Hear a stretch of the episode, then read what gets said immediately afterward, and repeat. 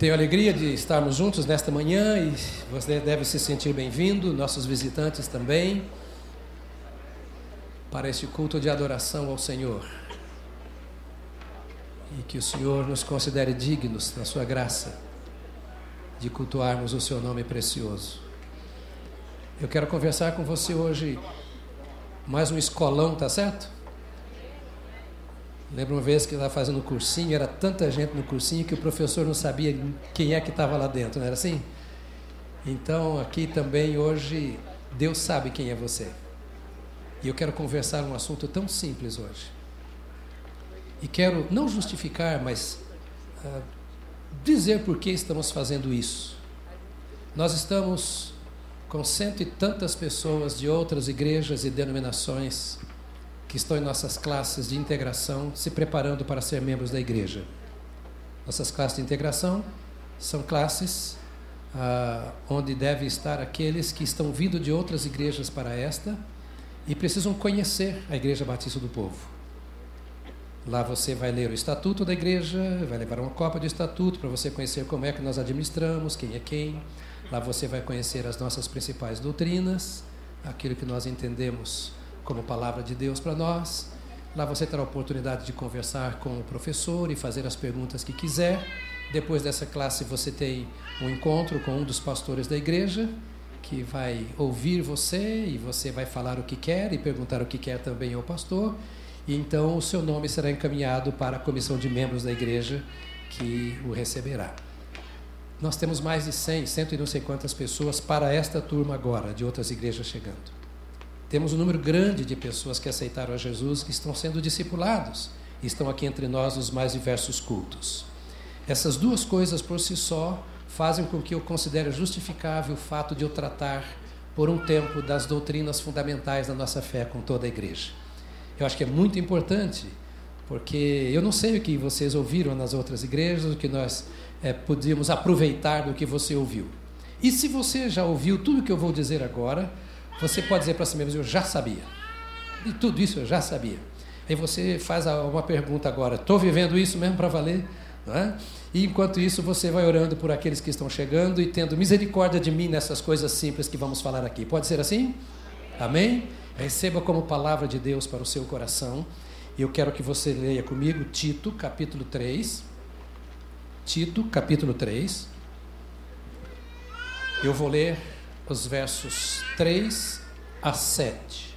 Sempre que você ler a Bíblia ou ouvir a leitura da Bíblia, lembre-se de que isso aqui não é coisa de homens. Precisa ser levado a sério porque é palavra de Deus. E a Bíblia diz assim: Tito 3. Tito era um apóstolo, de, um discípulo do apóstolo Paulo. Tito não era judeu, era um gentio. E quando Paulo escreveu esta carta a Tito, ele era o pastor colocado por Paulo na igreja em Creta. É bom termos um pano de fundo daquilo que vamos ver.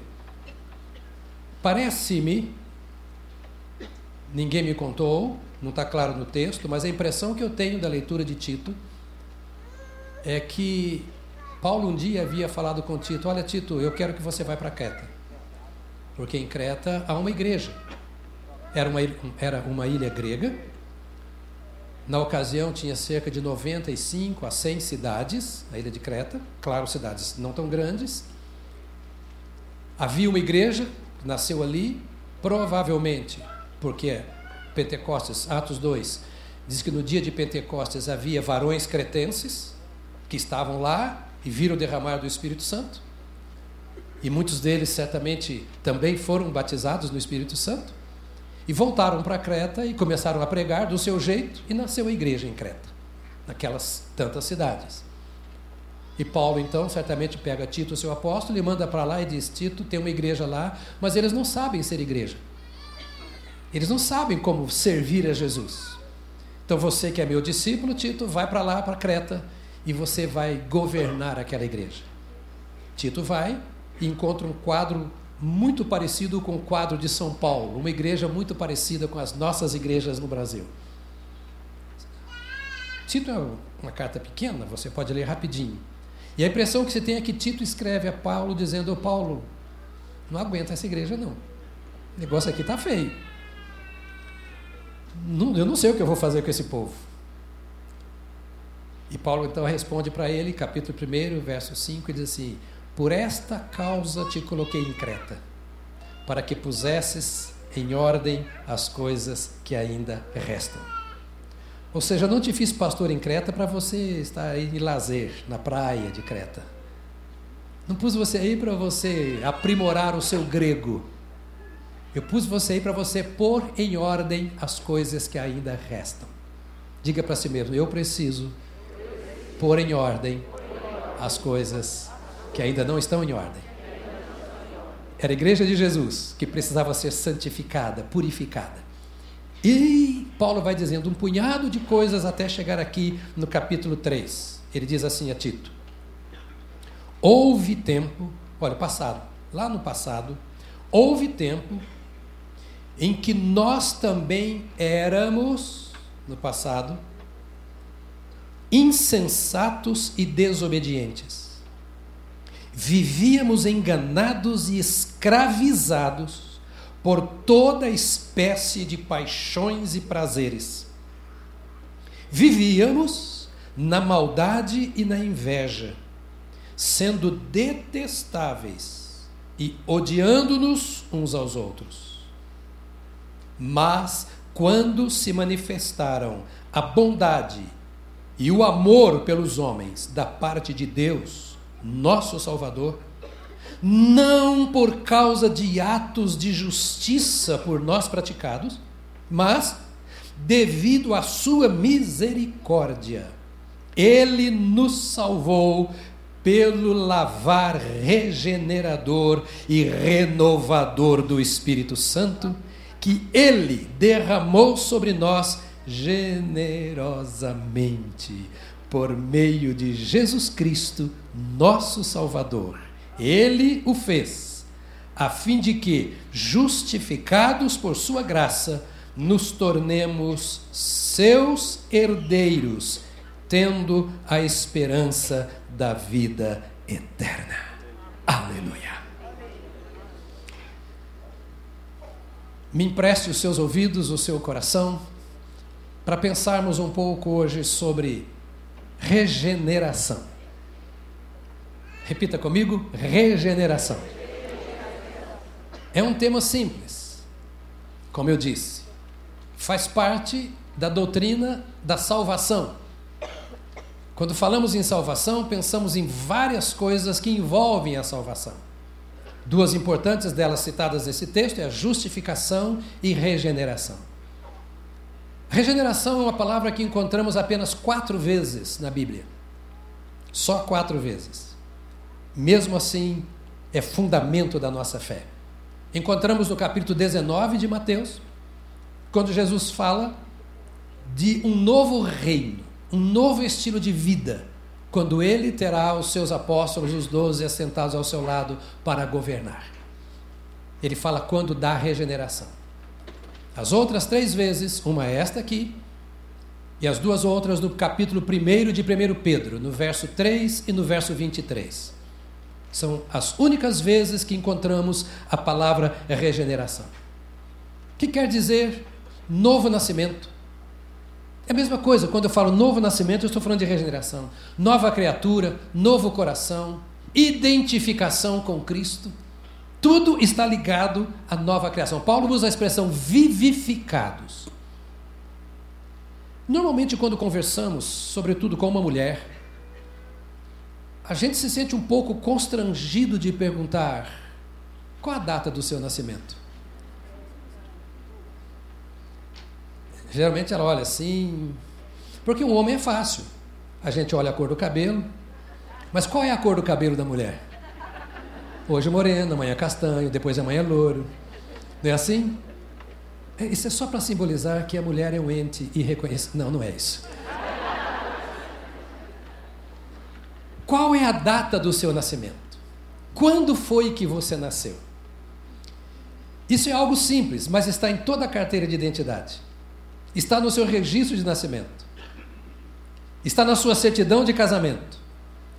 Em todos os principais documentos que servem para você se relacionar em sociedade, consta a sua data de nascimento. Provavelmente não haja uma pessoa entre nós aqui ou assistindo a gente pela internet que tenha esquecido ou não saiba qual é a data do seu nascimento. Alguns até dizem assim: olha, eu nasci no dia tal, mas eu fui registrado no dia tal. Ou seja, a data que consta no meu registro não é a data real do meu nascimento, mas eu sei o dia que eu nasci, não é o que está lá no registro. Qual foi o dia que você nasceu de novo? Qual foi o dia da sua regeneração? Precisamos nos lembrar. Como foi o parto? A minha mãe que sabe mas ela te contou. Embora quatro vezes apenas aqui nas Escrituras, nós precisamos entender se nascemos de novo ou não. Porque nós corremos o risco das pessoas passarem de filosofia de vida em filosofia de vida, de religião em religião, de denominação em denominação, de credo em credo, e ainda não nasceram de novo.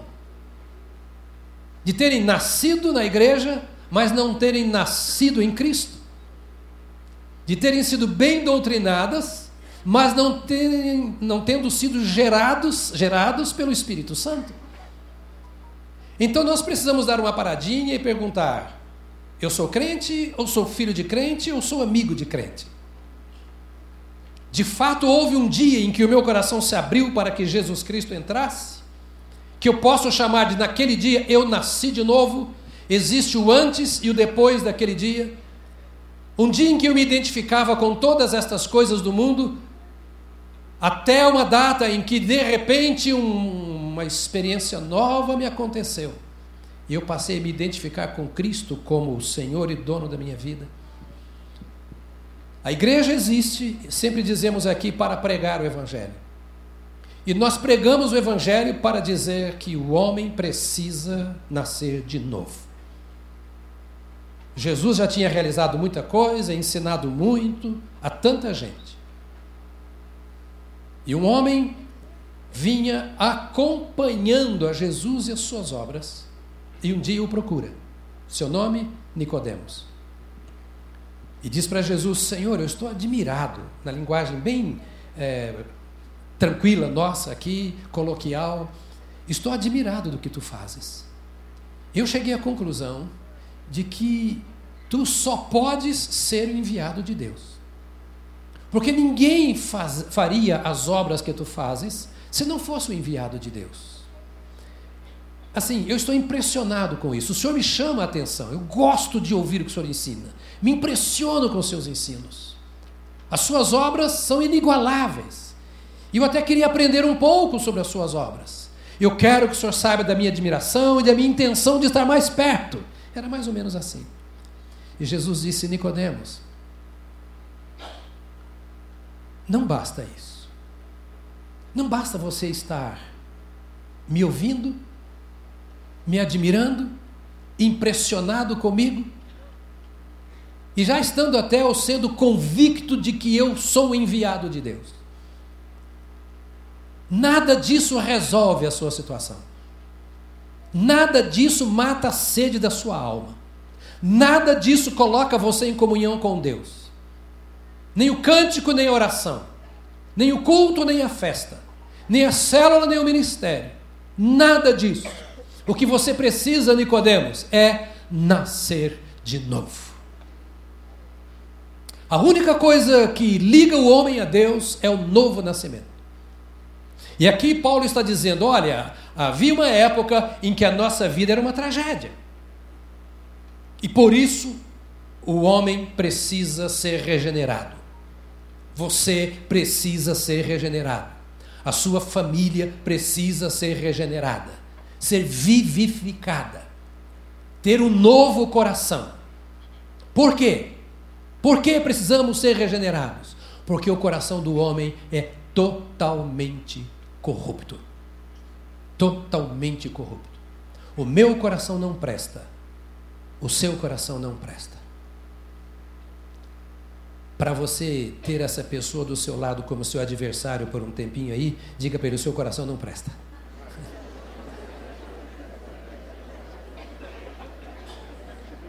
Algumas irmãs gostaram de falar isso para o marido agora. Seu coração não presta. E um coração não regenerado é um coração que não consegue perceber as coisas de Deus. O homem natural não reflete a imagem do seu Criador. A Bíblia diz que nós fomos criados à imagem e semelhança de Deus. Mas o homem natural não reflete a imagem de Deus, a semelhança de Deus. O homem natural é o homem que não foi regenerado, que não nasceu de novo. Não importa se é gente boa ou não, ele reflete a imagem do diabo. Alguém diria cruz credo. Diabo, pastor, falando do púlpito. É porque nós temos um inimigo. E Paulo está dizendo aqui o que nós éramos antes. Houve tempo em que nós, olha só, houve um tempo em que nós também éramos insensatos. É o homem sem Deus. E desobedientes a Deus, ele está falando de Deus. Vivíamos enganados e escravizados por toda espécie de, olha, paixões e prazeres vivíamos na maldade e na inveja, sendo detestáveis e odiando-nos uns aos outros. Uma vida assim não presta. Isso não é vida. Isso é um estado de morte. Por isso, o homem natural precisa ser regenerado, nascer de novo. Porque enquanto não nascer de novo, ele vive este estilo de vida total corrupção. Se identifica muito com o mundo. O homem precisa ser regenerado. Porque o homem natural, não regenerado, é merecedor da ira de Deus. Pastor, o homem pecador se ira. Mas Deus? Sim, sim. Está escrito aqui em Efésios, no capítulo 2, versos 1 e 2. Vou te dar muitos textos bíblicos. Se você não conseguir anotá-los agora, vá para o YouTube, pega lá esta mensagem, irá para o YouTube, e lá você vai devagarzinho estudando e anotando, não te custa nada. É o investimento do seu tempo para o seu crescimento. Está escrito em Efésios 2, verso 1 a 3. Vocês estavam mortos. Estão fazendo aqui a sua autópsia vocês estavam mortos em suas transgressões e pecados. Olhe para si mesmo. Olhemos-nos para nós mesmos. Mortos em suas transgressões e pecados, nos quais costumavam viver. Não era algo ocasional, você vivia. Não era uma escorregada, era um estilo de vida quando seguiam a presente ordem deste mundo e o príncipe do poder do ar, o espírito que agora está atuando nos que vivem na desobediência. Ou seja, vocês viviam fazendo tudo o que esta ordem existente faz.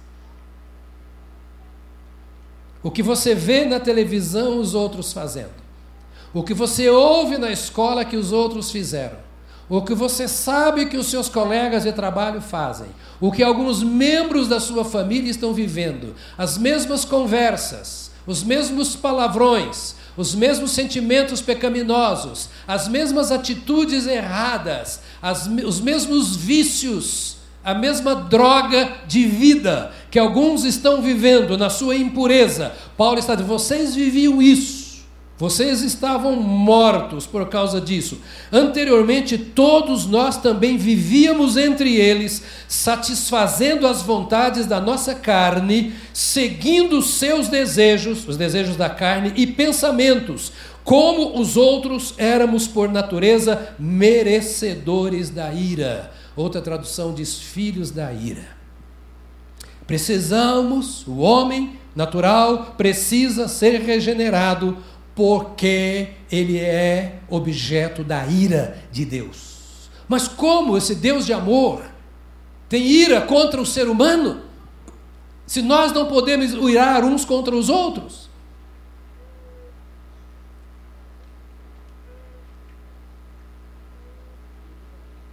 Isso é possível? Sim. É possível e acontece. Porque a ira de Deus não é contra o homem. A ira de Deus é contra o pecado.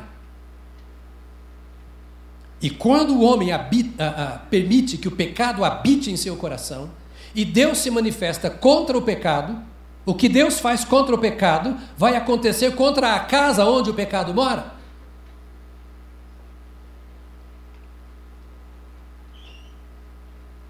Percebe? Então, para que eu possa experimentar graça e vida, eu preciso colocar o pecado que mata para fora.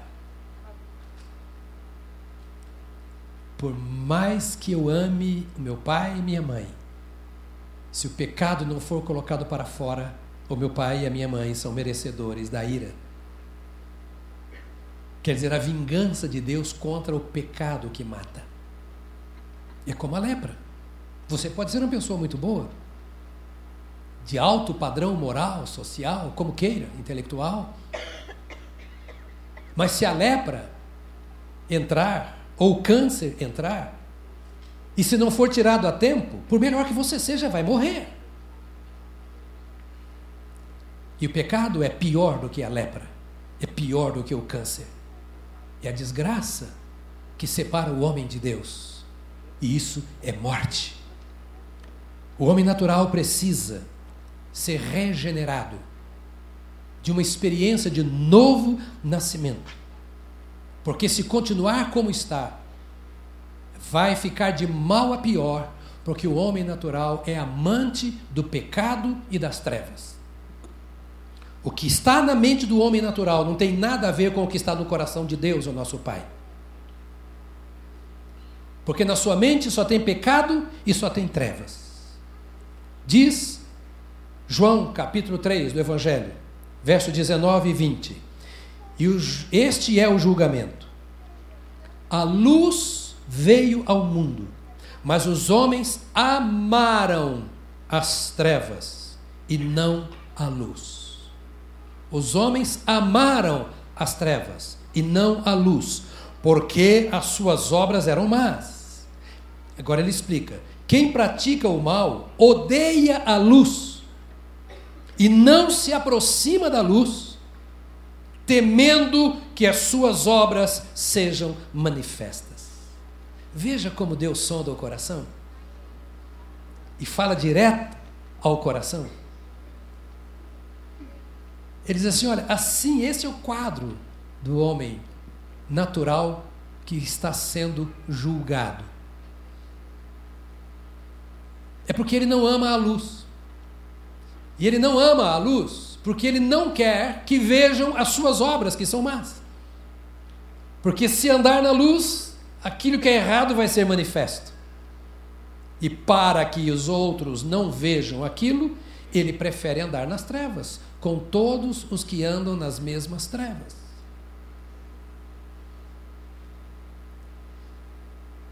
E é ruim andar nas trevas, onde não há luz você cai em todos os buracos e se machuca muito.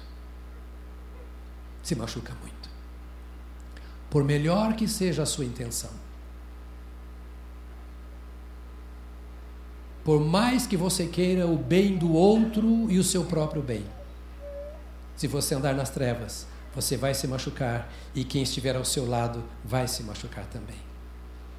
E se você ama as obras das trevas, e elas dominam o seu coração e a sua mente, elas sufocarão a sua vida, que será uma vida sem iluminação, sem instrução, sem entender as coisas de Deus. Isso é treva. É andar longe de Deus. E andar longe de Deus é não saber nada de Deus, é não conhecer a Deus, é não ser dirigido por Deus. O homem natural precisa ser regenerado. Eu volto à pergunta: qual é a data do seu nascimento? Quando é que você nasceu de novo? Quando você foi regenerado. O homem natural é fácil saber. Como eu posso saber se eu sou um homem natural ou um homem regenerado? Um homem natural não ama, não se interessa pelas coisas espirituais. Não tem o menor prazer nela. Pelo contrário, ele despreza todos os recursos que Deus tem para a sua vida espiritual. Ele procura o dinheiro, ele procura alegria nas festas, ele se realiza com as amizades, com a família.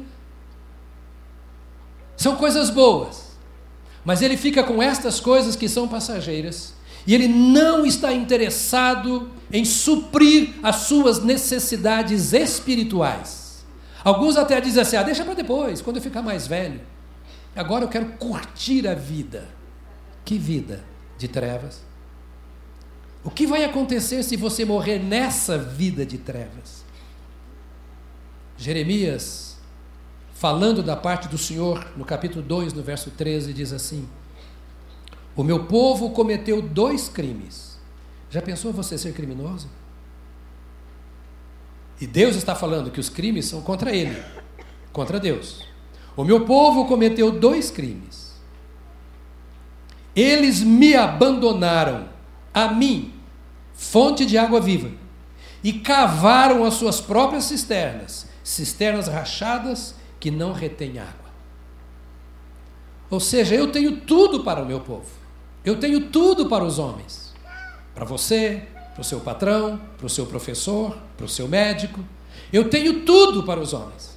Mas os homens preferiram deixar a fonte de água viva, que limpa, que descedenta, que santifica, deixaram a fonte de água viva e cavaram para si cisternas rachadas, que não retém água.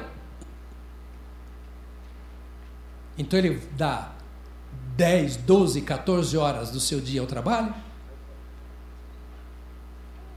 E quando ele chega em casa, ele não tem tempo para Deus, porque tem que resolver as coisas da família. Abandonaram a fonte de água viva. Desprezaram. E é isso que fazem os homens que não têm Deus. Os recursos que Deus tem para a vida espiritual. E substituem por outras coisas que preenchem o tempo, que satisfazem aos desejos carnais, aos apetites mundanos mas que não atendem à vida espiritual. E para que esse homem possa experimentar, ou essa pessoa possa experimentar o que Deus tem, ela precisa da experiência do novo nascimento.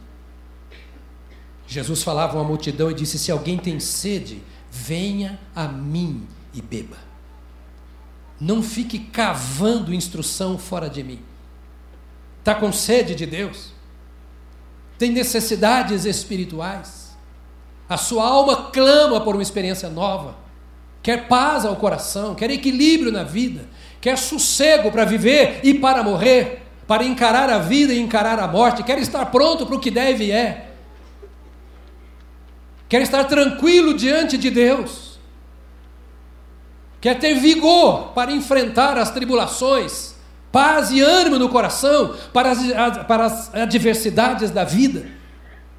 Jesus disse: se você tem sede, venha a mim e beba. Não cave o seu próprio poço. A água da vida emana da vida de Jesus Cristo, nosso Senhor e nosso favor. Apocalipse diz: o Espírito e a noiva dizem: Vem.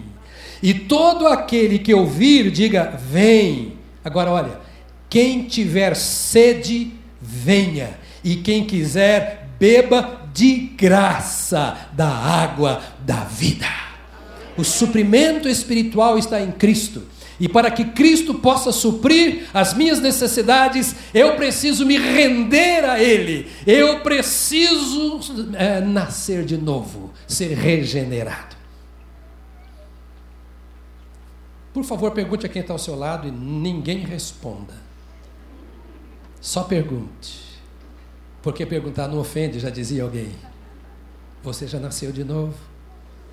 Pergunte, você já nasceu de novo?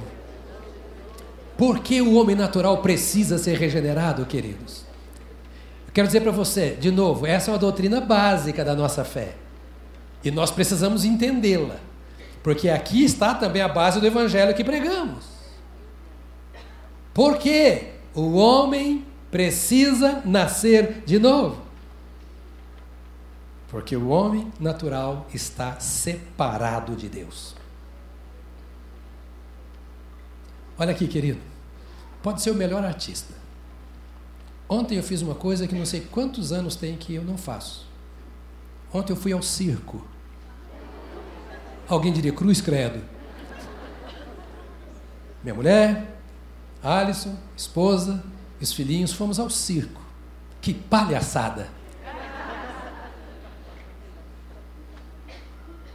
Fazer o que lá? Ver palhaçada. Tem gente que gasta a vida vendo palhaçada. É aquilo que supre. É aquilo que atende os seus desejos. Ele não para para pensar que está separado de Deus. Vai no circo, vai no cinema, vai no jogo de futebol, torce para o seu time, pensa mais no futebol do que em Deus, é mais torcedor do seu time do que da obra de Deus na face da terra, investe mais dinheiro naquilo do que nas coisas de Deus, conversa mais sobre aquilo com todo mundo do que sobre as coisas de Deus, gasta tempo para decorar o nome de todos os jogadores, dos que prestam e xinga os que não prestam, e faz tudo e está totalmente confuso, perdido, porque está separado de Deus. Diz a palavra do Senhor. O braço do Senhor não está tão curto que não possam salvar, e o seu ouvido tão surdo que não possa ouvir. Mas as vossas maldades separam vocês de Deus. E os seus pecados esconderam de vocês o rosto dele. Por isso ele não os ouvirá. Que terrível quadro desse homem. Precisa nascer de novo precisa ser regenerado para viver uma vida diferente da que está vivendo, de caos. O homem natural precisa ser regenerado, porque está morto espiritualmente. Pode cantar, irmão. Entra na minha casa, Senhor. E vai cantar. E o Senhor diz: não dá para entrar, você não deixa. Você não abriu a porta. Você mantém a porta fechada. Eu estou ouvindo aí de dentro da sua casa você cantando. Mas não é uma fresta. A mínima oportunidade me deixa entrar na sua casa. Ele diz: O meu braço está estendido em seu favor. Os meus ouvidos estão abertos para ouvir o seu clamor. Mas nesse estilo de vida que você está vivendo, você quer que eu entre? Que prazer eu terei em estar na sua casa? Que liberdade você me dará para dirigir a sua vida, sua família, seus negócios, seus pensamentos, suas atitudes? Porque eu sou rei, eu sou o Senhor, eu sou Deus dos céus e na terra. E onde eu entrar, eu mando. Você vai me deixar mandar em sua vida?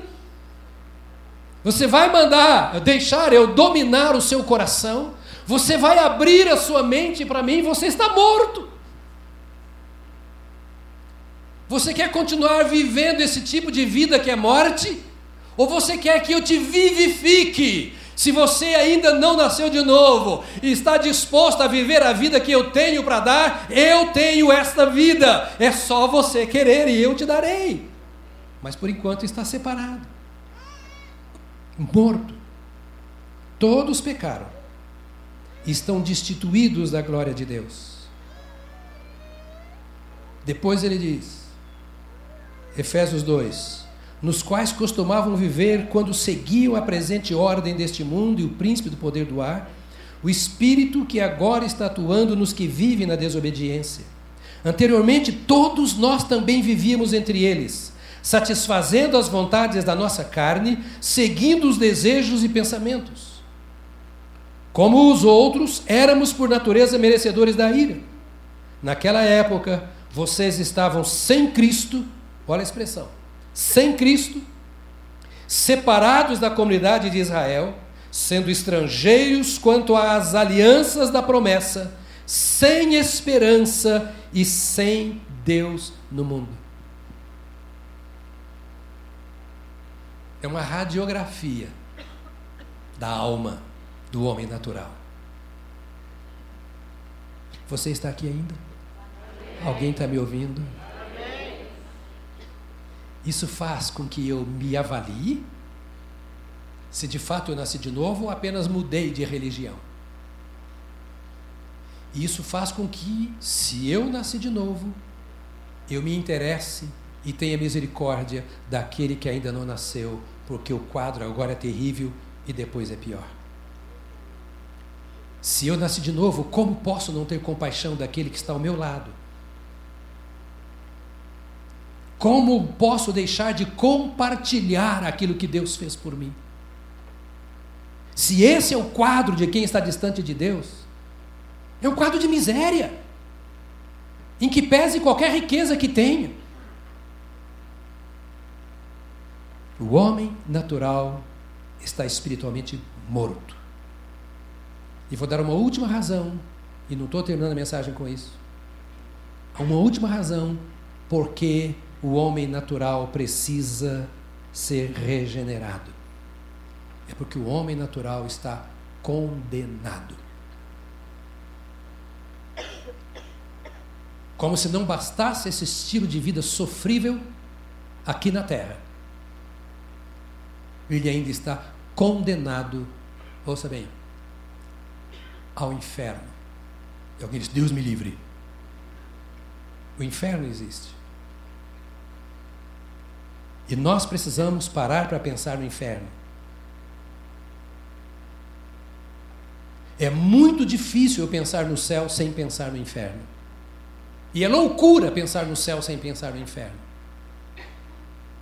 Não existe a tal chamada salvação universal. Que Deus vai dar um jeito de qualquer maneira um dia, não sei, porque Ele não revelou que jeito é esse, mas um dia todos serão salvos, porque Deus ama o mundo. Interpretação errada das Escrituras. Se inferno não existe, ninguém é mais mentiroso do que Jesus Cristo. Porque foi Ele quem falou da existência do inferno. E Ele deu a vida para que o homem não vá para o inferno. Então, se o inferno é mentira, Jesus é o pai da mentira.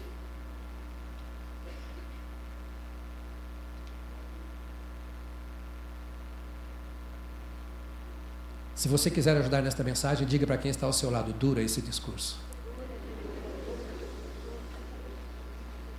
Não adianta eu não acreditar na existência de doenças mortais. Elas existem. O que eu preciso é, se eu for alcançado por uma dessas doenças, correr o mais cedo possível para o médico e sarar. Negar a existência do pecado, do diabo e do inferno é loucura. E a Bíblia, a palavra de Deus nos diz, Evangelho de João, capítulo 3, verso 18: Quem nele crê, em Jesus, não é condenado.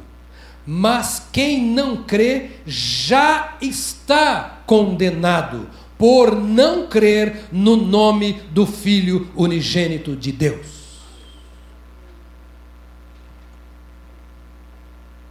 Ah, mas eu já fui batizado. Não existe a tão aceita teologia da regeneração batismal. Aquela que diz assim: quando você foi batizado, as águas do batismo têm a graça suficiente para perdoar todos os seus pecados. Há religiões, igrejas chamadas cristãs que defendem isso. Se você não for batizado, você é pagão. Se você for batizado, você não é nunca mais pagão. E são várias denominações que pensam assim. A água do batismo não lava pecado. A Bíblia diz: o sangue de Jesus Cristo, o seu Filho, nos purifica de todo pecado. Por isso cantamos ao Cordeiro. Por isso falamos desse nome lindo de Jesus, porque é em Jesus que há salvação para os pecados. Aqui, Paulo, no capítulo 3 de Tito, que nós lemos, diz que não foi por obras de justiça que tivéssemos feito, mas por sua misericórdia que Ele, pelo Espírito Santo, nos regenerou pelo lavar purificador do Espírito Santo. É preciso entender com clareza isso, para que eu não seja iludido. Isso não é uma doutrina batista, isso é o que está escrito aqui no texto que nós lemos. Quem nele crê, não será condenado. Mas quem não crê já está condenado. Ou seja, o homem natural já está condenado, porque o homem natural é aquele que não crê em Cristo. E o que é crer em Cristo? É recebê-lo como Salvador pessoal, como Senhor, e a Sua palavra como a lâmpada para os seus pés e a luz para os nossos caminhos. É isso que ele disse a Nicodemos.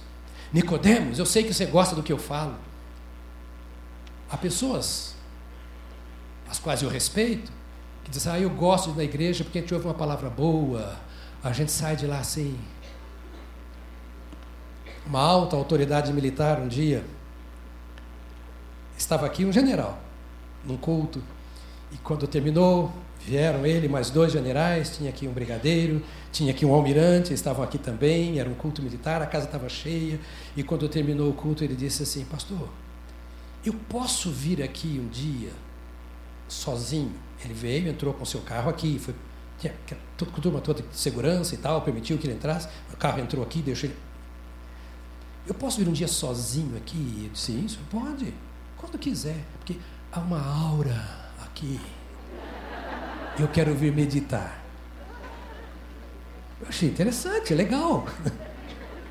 legal. É melhor do que, melhor do que dizer que não tem nada que presta, que não gostou e etc. Jesus disse a Nicodemos: E daí? Você precisa nascer de novo.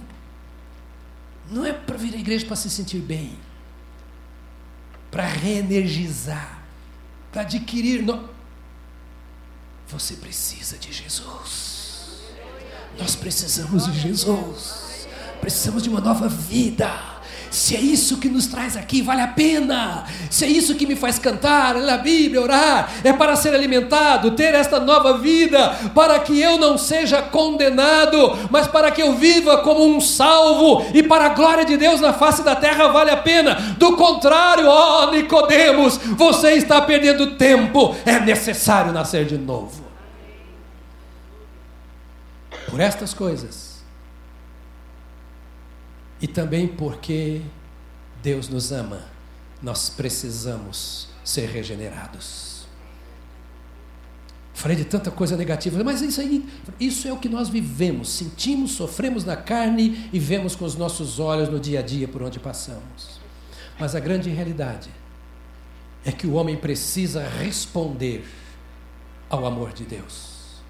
A Bíblia diz que Deus amou o mundo de tal maneira que deu seu Filho unigênito, amou e deu seu Filho, para que todo aquele que nele crê não pereça, mas tenha a vida eterna. Aquele que nele crê não pereça, porque aquele que nele não crê perece. Para que todo aquele que nele crê não pereça, mas tenha a vida eterna.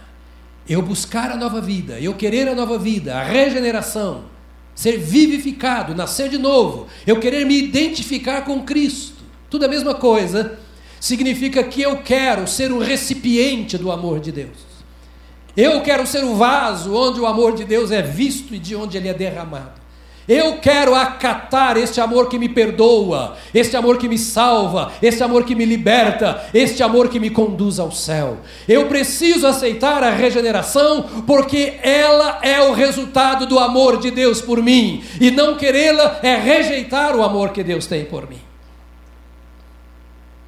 O homem precisa ser regenerado, nascer de novo, por causa do sacrifício do Senhor Jesus Cristo no Calvário. Repita comigo: é preciso nascer de novo. Diga outro com seu coração: é preciso nascer de novo.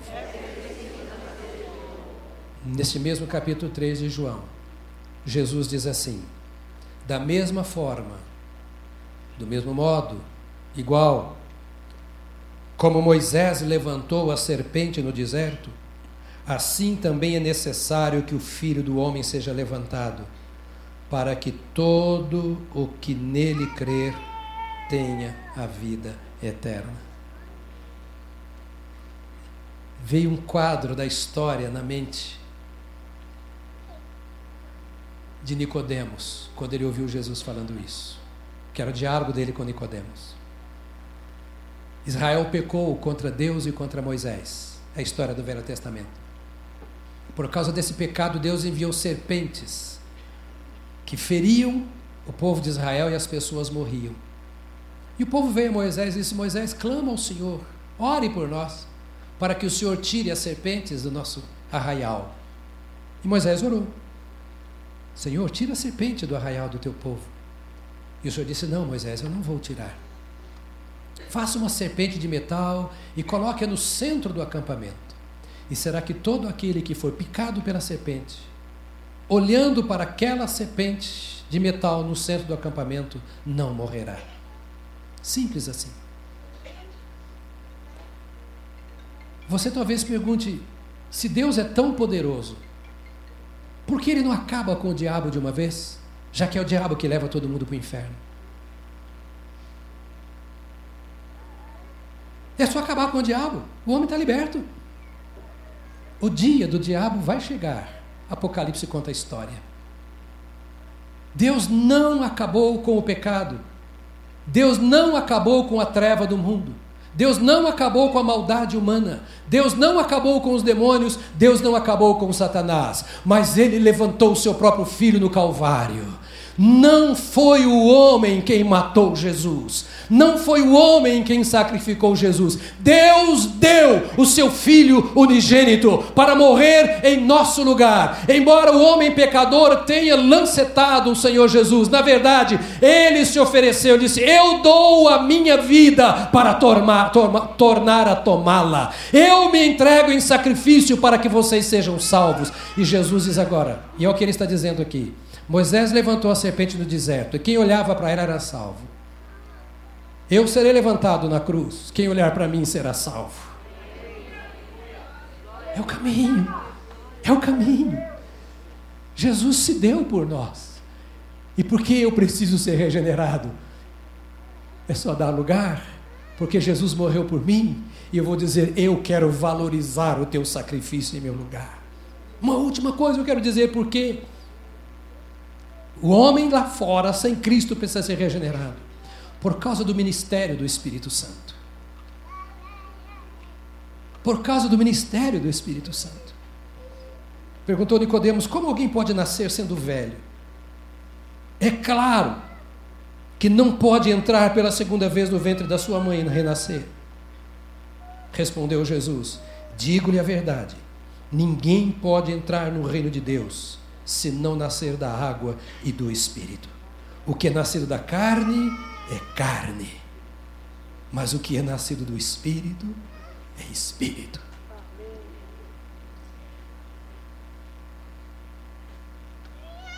É o Espírito de Deus que foi mandado por Jesus que convence o homem do pecado, da justiça e do juízo.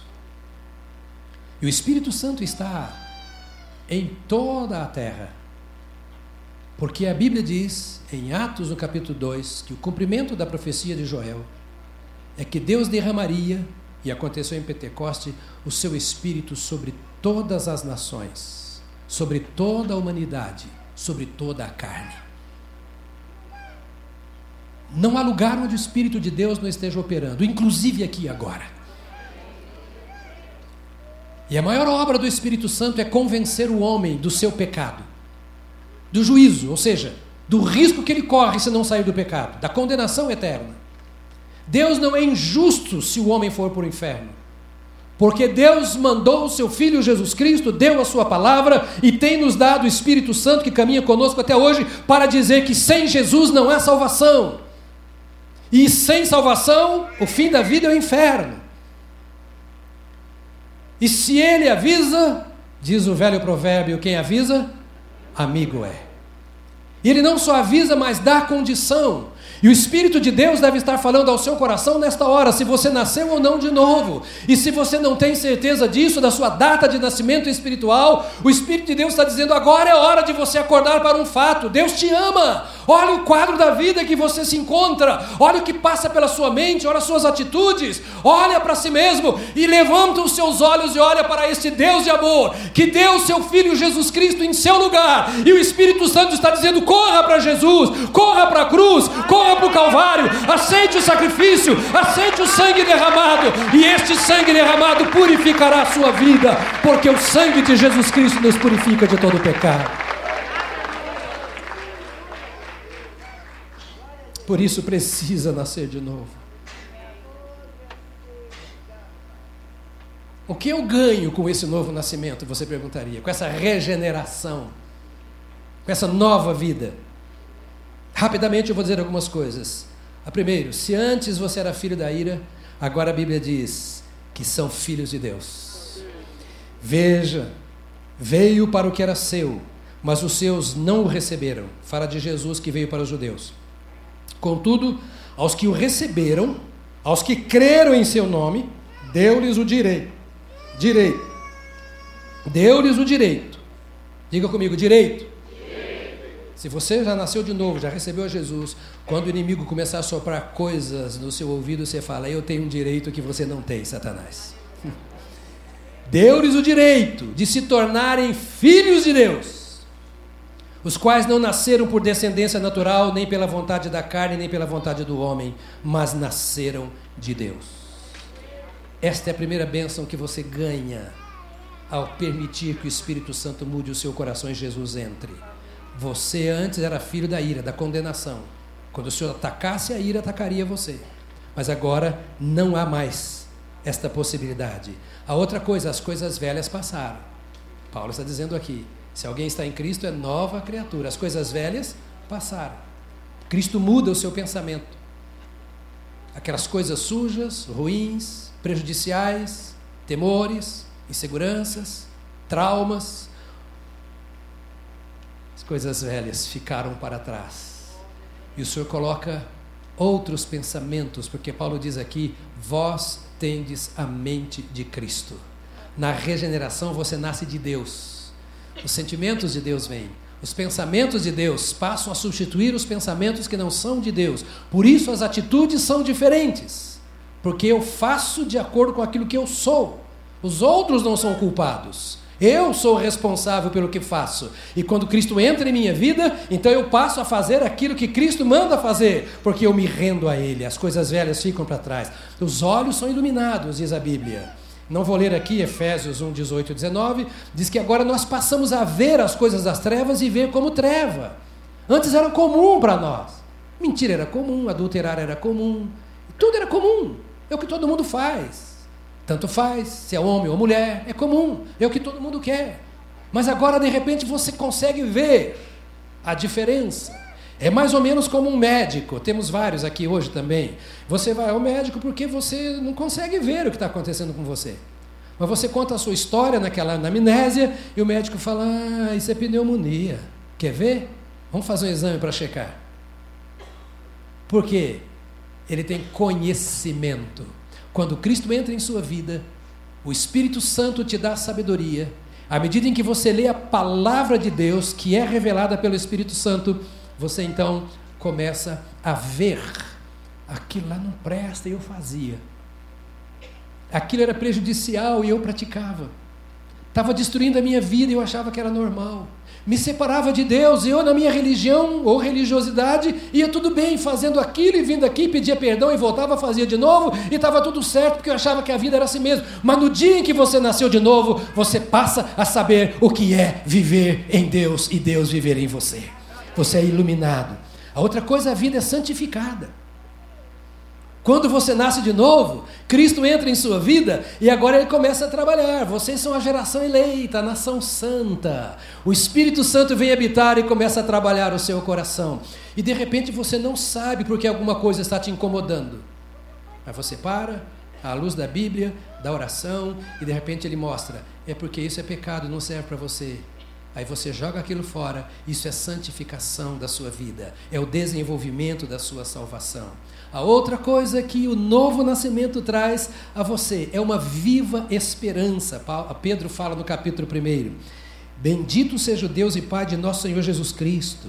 Conforme a sua grande misericórdia, ele nos regenerou para uma, no, uma esperança viva por meio da ressurreição de Jesus Cristo dentre os mortos. Pedro está dizendo assim: preste atenção, preste atenção. E eu vou dizer agora, três minutinhos só, preste atenção. Ouça bem. Jesus Cristo ressuscitou.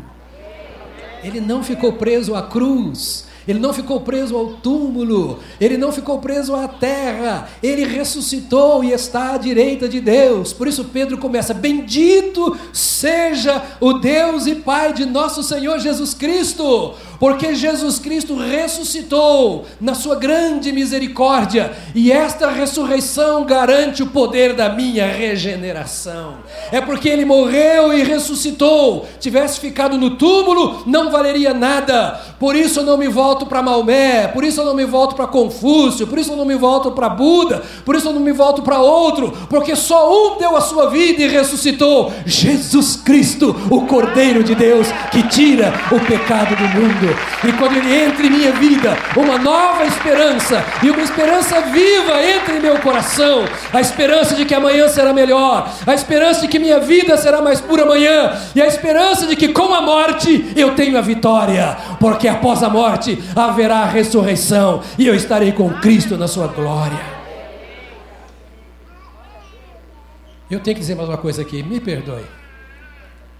Guarde isso. Você ganha um coração que é transformado numa casa de paz quando você é regenerado. A paz do Senhor vem habitar em seu coração. A regeneração tira a angústia e traz a paz. Você é livre da condenação. Só aqui eu gastaria um mês pregando, mas não fique tranquilo, não vou longe. A Bíblia diz em Romanos capítulo 8, verso 1: Agora, nem uma condenação há para os que estão em Cristo Jesus, nosso Senhor. Aleluia! Nenhuma condenação. Todas as vezes que o diabo tenta acusar alguém que já nasceu de novo, mais uma vez ele está perdendo tempo. Inútil. Porque para o homem regenerado, para a mulher regenerada, para o ser humano que nasceu de novo, não há mais condenação. Por quê? Porque a Bíblia diz que aquele que nele crê não será condenado jamais. É promessa, não de homem, não de religião, mas de Jesus Cristo. Ele disse, e está escrito: pronto, não há condenação. A última coisa que eu quero colocar é que o homem nascido de novo tem a vida eterna. Quem crê no Filho tem a vida eterna. Já quem rejeita o Filho não verá a vida, mas a ira de Deus permanece sobre ele. João capítulo 3, verso 36. Quem tem o Filho tem a vida eterna. Eu faço uma pergunta agora. Que dia você nasceu?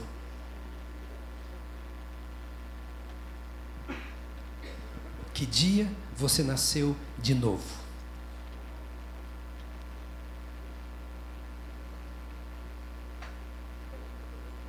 Coloquemos de pé. Não saia. De vez em quando eu coloco um diácono com a foice na mão lá fora para cortar o pescoço de quem sabe. Nós vamos orar agora. Eu repito, é simples. O assunto é simples. Mas é sério.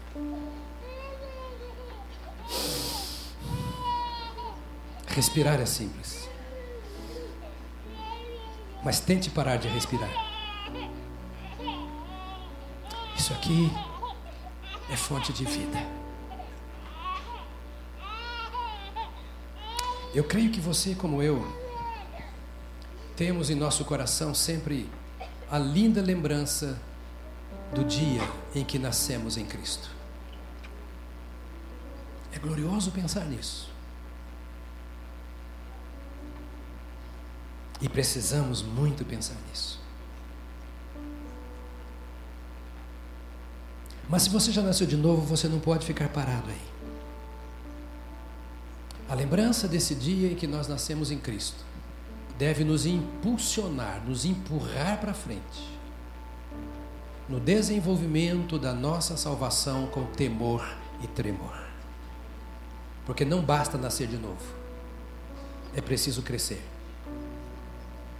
Não queremos crianças eternas, os bebês que nascem em nossa casa.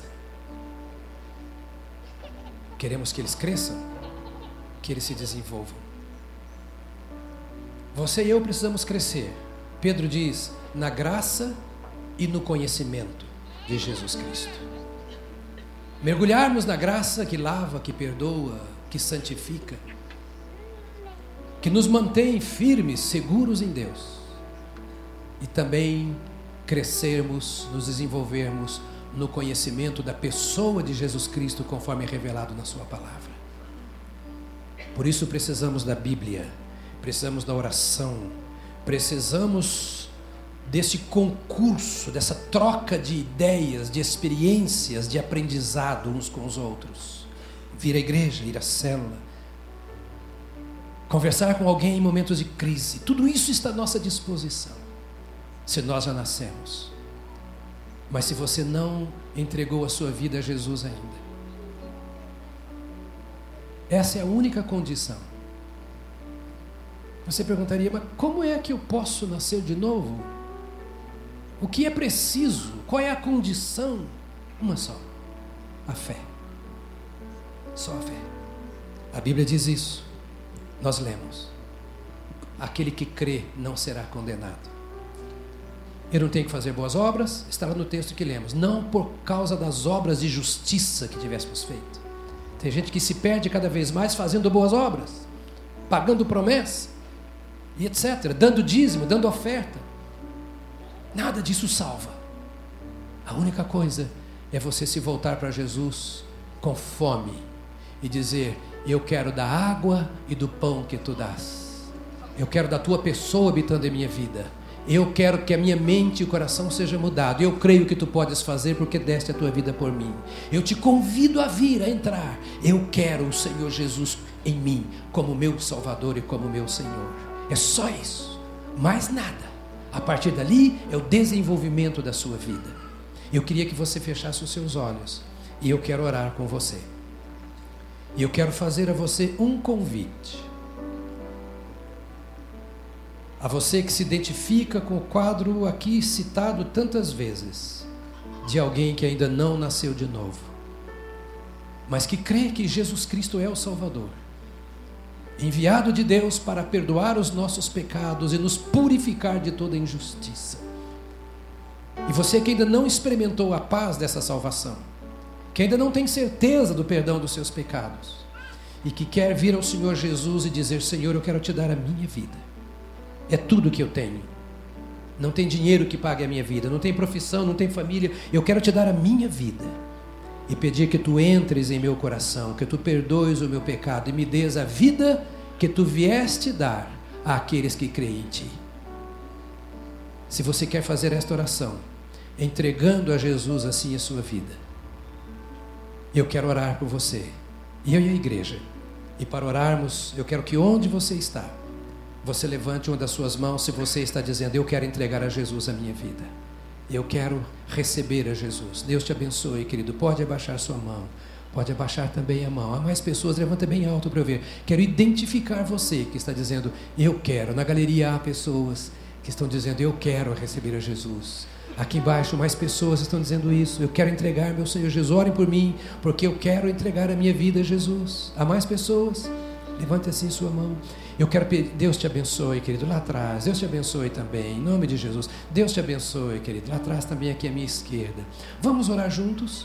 Eu vou pedir a você que levantou a sua mão, por favor, deixe o seu lugar, venha aqui comigo. Vamos orar com você. Se você não levantou a mão, mas quer vir entregando a Jesus a sua vida, venha também aqui agora, porque nós queremos orar juntos. Há poder na oração. Pode vir. Há poder na oração. A Bíblia diz que a oração de um justo pode muito em seus efeitos. A Bíblia nos ensina a orar uns pelos outros. Eu sei que você está com um pouco de pressa, querendo ir embora. Eu também estou. De vez em quando eu digo, eu não tenho pena de você, eu estou aqui desde antes das 8 horas, também estou com fome, não é? Mas sabe, a fome que precisa ser saciada é a fome espiritual. Esse pão vivo que desceu do céu é que nós precisamos que seja derramado sobre as nossas vidas. Não há nada mais importante do que isso, porque isso vale a nossa eternidade. Isso vale a nossa eternidade. A decisão que tomamos agora é para sempre. Então você pode vir, se você está entregando a vida a Jesus. O que eu vou fazer e vamos fazer é orar por você. Nós não salvamos. A igreja não perdoa pecado de ninguém. É Deus quem faz. Mas nós nos juntamos em oração para abençoarmos uns aos outros. É o que queremos fazer com você nesta hora nós vamos estender as nossas mãos. Quem ainda está chegando pode vir. Nós vamos estender as nossas mãos em favor destas pessoas e vamos abençoá-las. Há mais um moço que chegou aqui, alguém podia ficar aqui, isto, aqui ao lado dele, isto. Eu vou fazer uma oração e eu vou pedir a vocês que repitam comigo e depois eu vou orar com vocês, tá certo? Vamos orar juntos. Senhor Deus, obrigado, porque o Senhor me ama eu recebo o teu amor. Eu quero experimentar o poder transformador do teu amor em minha vida. Por isso, Senhor, eu te peço, perdoa os meus pecados, cada um deles. O Senhor me vê, me conhece por dentro, o Senhor sabe o que eu preciso. Eu creio na tua palavra eu recebo a Jesus Cristo como meu Salvador, como meu Senhor. Entrego ao Senhor a minha vida, toda a minha existência, por toda a eternidade. Faz uma obra de transformação em mim. Eu te aceito. Ó oh, Espírito Santo, vem fazer morada em meu coração. Permita-me experimentar a transformação que o Senhor causa. Regenera-me, dá-me um novo nascimento, como a tua palavra promete, e eu viverei para a tua glória, para a tua honra, para o teu louvor, em nome de Jesus Cristo. Oramos por estas pessoas nesta manhã, Senhor, como igreja. O Senhor conhece cada uma destas pessoas a sinceridade do seu coração, a fome, a sede, a busca, nós te pedimos que tu abras os céus com o poder que tu és e que tu venhas ao encontro destas vidas, que agora, Senhor, tu os laves, que tu transformes no poder da tua palavra, que teu Espírito Santo venha, habite, reine, que estas mentes sejam mudadas completamente, que no coração de cada um haja segurança em ti e que aumente a partir de agora a fome de ti, o desejo profundo de andar contigo, de te conhecer ainda mais. Os abençoamos para o teu louvor, para a tua glória e para o bem de cada um deles e da sua família, em nome de Jesus Cristo. Amém. Amém. Amém. Aleluia. Graças a Deus. Eu vou pedir a vocês uma coisa. Nós sempre temos o costume aqui de dar uma Bíblia às pessoas que vêm aqui à frente. porque cremos na Bíblia como palavra de Deus. E você vai levar a Bíblia de graça, não vai pagar nada, mas o que você vai pagar é, você vai ler a Bíblia. Vou pedir a você que leia a Bíblia. A segunda coisa que vamos fazer é anotar o seu nome, porque alguém vai ligar para você e dizer assim: escuta, nós queremos te ajudar na sua caminhada espiritual. Se você disser eu aceito, nós vamos te ajudar. Se você disser não quero conversa, nós vamos te respeitar. Ninguém vai vender nada, não vai pedir oferta, absolutamente. Só vamos dizer nós queremos responder às suas perguntas, nos colocamos à disposição para aquilo que você precisar na sua caminhada em Cristo. Tá certo? Para isso, eu vou pedir a você um favor, rapidinho. Vocês vão sair aqui por este corredor e o Neno, o, Serginho vão só fazer essa anotação, tá bom? Então, por favor, Deus abençoe a vocês. Eu espero vê-los novamente, viu? Deus abençoe. Querem acompanhar o Serginho ali, por favor? Eu quero orar com vocês que estão nos bancos para nós começarmos uma semana compartilhando esta regeneração que vem por meio de Jesus no nosso ambiente de trabalho, de família, no nosso condomínio, onde nós andamos. Concorda comigo? Então, por favor, começando daqui da frente até lá atrás, dê a mão a quem está ao seu lado, lá também na, no auditório, os irmãos que estão lá embaixo, dê a mão a quem está ao seu lado. Graças a Deus. Pergunte para o irmão que dia você nasceu. Isso, não precisa responder não. É só para ele lembrar que tem que saber responder isso. Isso. Graças a Deus. Graças a Deus. Graças a Deus. Aleluia. Eu nasci. Eu nasci em abril de 1960. Na fé, não foi na idade. Eu sou mais velho do que isso. Eu me lembro do dia. Como eu digo, eu lembro até a roupa que eu estava. Eu tinha sete aninhos de idade. E eu me lembro. Ganhei, querido, a vida. Ganhei a vida. Já nasceu? Digam glória a Deus. Te damos graças, Pai, porque não foi por obras de justiça que houvéssemos feito, mas por causa da tua misericórdia. Tu nos deste Jesus. Tu nos deste o Espírito Santo, tu nos deste a nova vida e nós queremos viver esta vida para o louvor da tua glória. Nesta semana, querido, conduz-nos na tua paz, na inspiração, na instrução do teu Espírito Santo, no temor do Senhor. Livra-nos do mal, livra-nos do pecado, livra-nos do caminho errado, conduz-nos pelo caminho eterno, como instrumentos de bênção e salvação, por onde caminharmos, em nome de Jesus Cristo. Amém, amém, amém, amém. Deus te abençoe.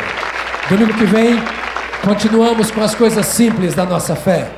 Deus te abençoe em nome de Jesus.